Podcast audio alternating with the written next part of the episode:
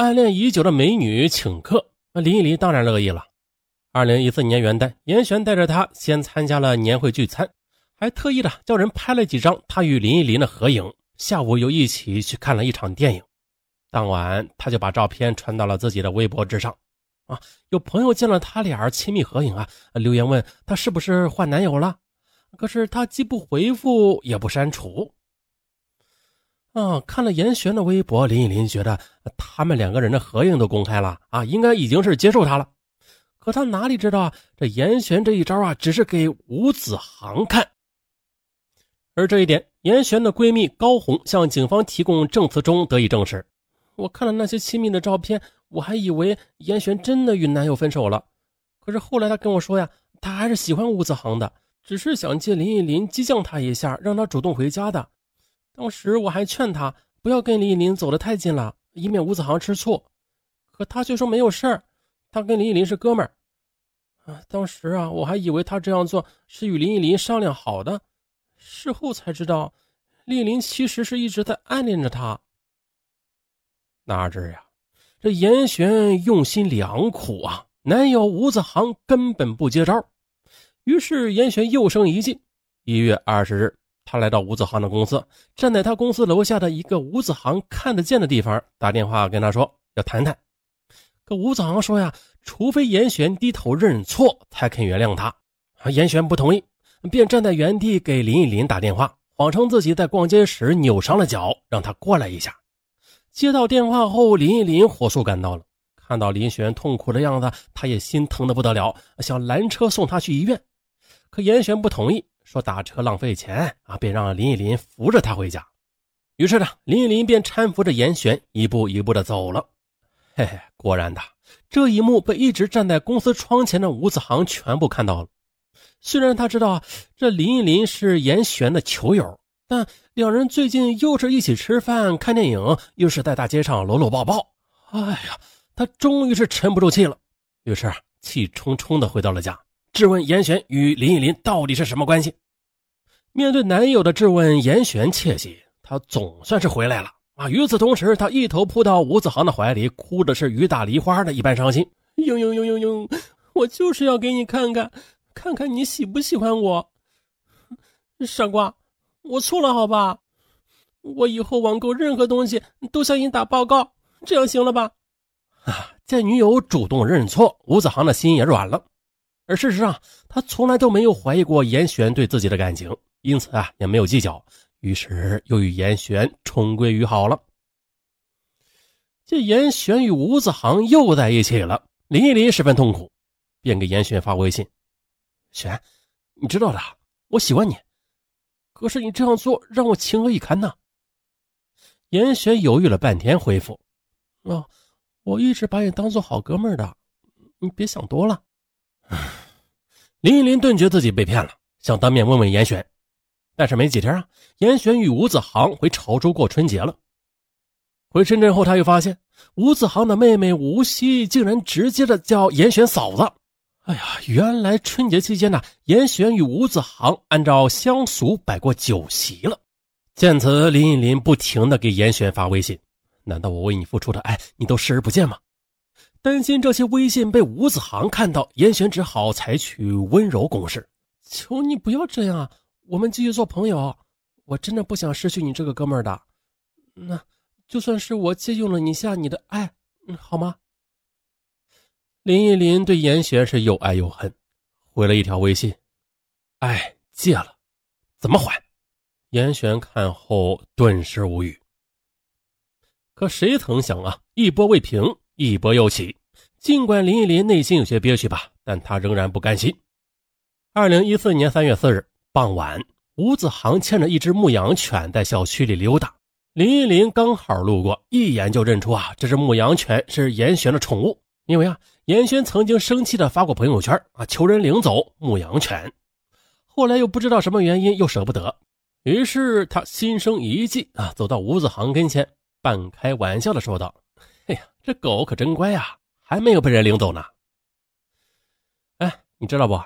几个月前，这林璇发微信求领走，小气男友，我们都笑他呢，说完呢，还特意的掏出手机，打开微信，让吴子航看了群聊记录。吴子航扫了一眼，顿时脸色铁青。回家之后啊，他气得与严选大吵一架，并坚决要求分手。在得知是林依林从中作梗啊，严选没有抵赖，只好将此事的前因后果一五一十的跟吴子航说了：“你千万别上他的当，你离家出走之后，他就一直想打我的主意呢。那如今见我俩重归于好，他心里不平衡罢了。”啊，吴子航也觉得啊，这林依林别有用心，不想跟这种小人计较。而且啊，自从两人和好之后，林选果然是真的戒了网购瘾。啊，他俩虽然还没有领证结婚吧，却在老家摆了酒席了。再说的，自己当初离家出走也有不对的一面嘛，因此他再次的原谅了严选，但是提醒他不要再理睬林依林了。严选满口答应，并且快刀斩乱麻，断绝与林依林的一切往来。最后呢，还当着吴子欣的面删掉了林依林的手机号、微信号和 QQ 号啊，取消他的微博关注。严选的绝情让痴情的林依林一下子愤怒了。他觉得自己无论如何啊，也要找严选讨一个说法。二零一四年三月底，林依林又被老板炒了鱿鱼，心情是更加郁闷了。四月一日，林依林通过猫眼看到严选站在门口啊，他赶紧打开门想质问他，不料他刚刚出门，发现吴子航站在一旁，他还没来得及问呢，便把满肚子的话又咽回去了。三人顿觉尴尬万分，各自低头啊，走开了。接下来的几天里啊，严选每次回家总觉得背后有一双眼睛在偷窥着自己，因此他很害怕，甚至要求换一个地方住。但是吴子航说没做亏心事不怕鬼敲门，而且啊，我们已经决定了五一节就去买房啊，不想再搬家折腾了。可哪知道还未等买到房呢，一场悲剧悄然袭来。二零一四年四月六日一早。林依林透过猫眼儿发现，哎，这吴子航拖着行李出门了。他猜想，吴子航可能是出差了。到了晚上七点呢，林依林又通过猫眼看到严璇站在门口，准备开门回家。或许是一时疏忽，也或许是担心林依林突然跳出来，结果毛毛躁躁的他呀，开门后竟然忘了拔钥匙。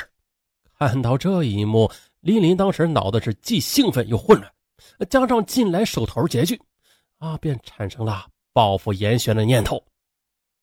当晚九时许，他悄悄拧开严玄的房门，蹑手蹑脚的进了屋。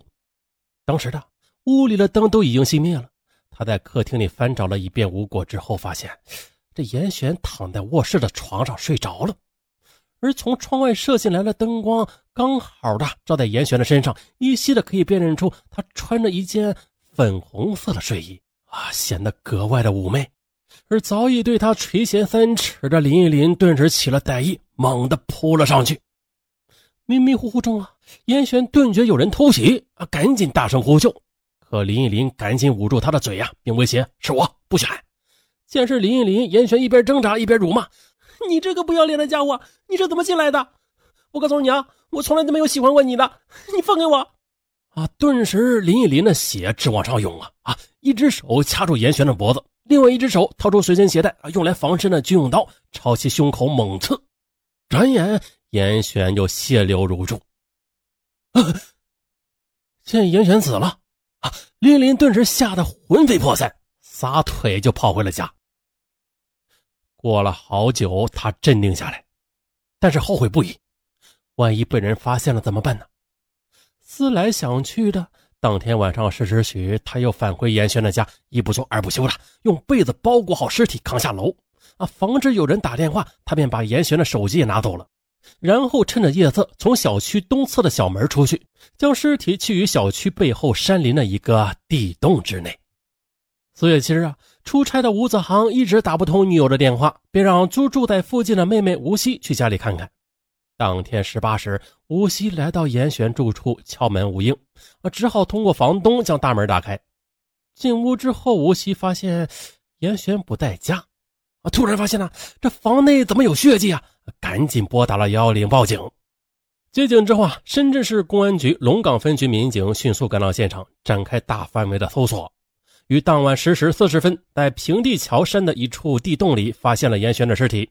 经侦查。警方确定了租住在死者对门的林依林有重大作案嫌疑，并于四月八日凌晨三点在深圳爱联村的一家旅馆将林依林给抓获。经审，林依林承认杀害严选。得知女友被害，吴子航的精神几近崩溃，只好辞职回家休养。而严选的父母也不敢相信这一事实，要求严惩凶手。最终呢，因为林依林杀人并且抛尸，情节严重啊，最终呢是判处死刑。啊，两个年轻的生命就这样凋零了，令人叹息。这爱情它不是游戏的，借了该怎么还呢？我是尚文，感谢收听。